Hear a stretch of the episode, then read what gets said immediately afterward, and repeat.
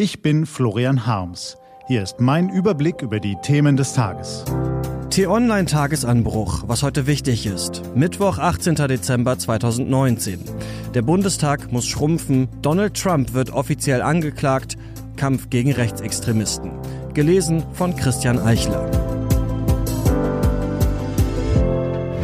Was war? Es geht um Größe, Macht und Einfluss. Es geht um mehr als 10.000 Euro Verdienst monatlich. Es geht darum, bei jedem Thema mitreden und mitentscheiden zu können. Und es geht darum, ob dafür wirklich 709 Personen nötig sind. Ja, wir reden vom Bundestag, Deutschlands wichtigstem Parlament. Dem Ort der großen Debatten und der politischen Weichenstellung, dem Haus des Streits, der Kompromissfindung, dem Forum der geschliffenen Reden und der Kontrolle der Regierung.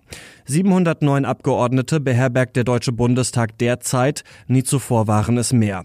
Und es werden immer mehr. Von einer Legislaturperiode zur nächsten wächst die Zahl durch Ausgleichs- und Überhangmandate.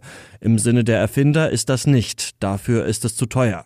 Der Bundesrechnungshof beziffert die Kosten auf fast eine Milliarde Euro pro Jahr.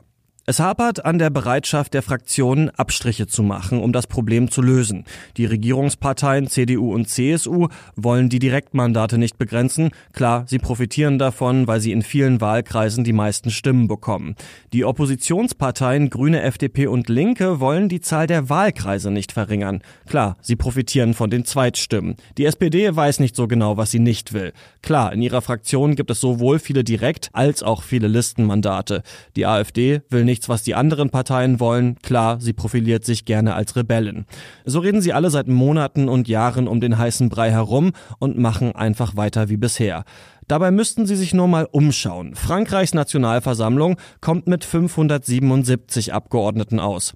Polens Sejm auf 460. Deutschland hat mehr Einwohner als unsere Nachbarländer, sicher, trotzdem klafft da ein Missverhältnis. So geht das nicht weiter. Wolfgang Schäuble äußerte sich bereits mehrfach dazu. Immer mehr Bürger wissen das, viele Abgeordnete ahnen es auch.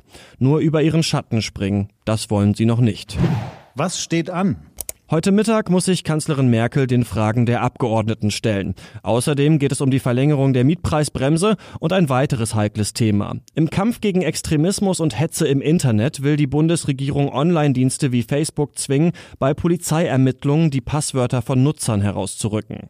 In den USA stimmt heute nach wochenlangem Gezerre zwischen Demokraten und Republikanern das Repräsentantenhaus darüber ab, ob tatsächlich ein formales Amtsenthebungsverfahren gegen den Mann mit der großen Klappe und den kleinen Skrupeln eröffnet wird. Es wäre erst das dritte Mal, dass dies einem Präsidenten widerfährt. Vorher wollen die Abgeordneten noch einmal ausführlich über die Schandtaten, Demokraten bzw. Heldentaten, Republikaner des Regierungschefs diskutieren. Das Europäische Parlament zeichnet heute den uigurischen Menschenrechtler und Wirtschaftsprofessor Ilham Totti mit dem bedeutenden Sacharow-Preis für geistige Freiheit aus. Entgegennehmen kann Totti die Auszeichnung nicht. Wie zigtausende andere Uiguren wird er von den Chinesen gefangen gehalten. Diese und andere Nachrichten, Analysen, Interviews und Kolumnen gibt's den ganzen Tag auf t-online.de und in der App. Das war der T-Online-Tagesanbruch vom 18. Dezember 2019. Den Tagesanbruch zum Hören gibt's auch in der Podcast-App Ihrer Wahl. Kostenlos zum Abonnieren. Ich wünsche Ihnen einen entspannten Tag. Ihr Florian Harms.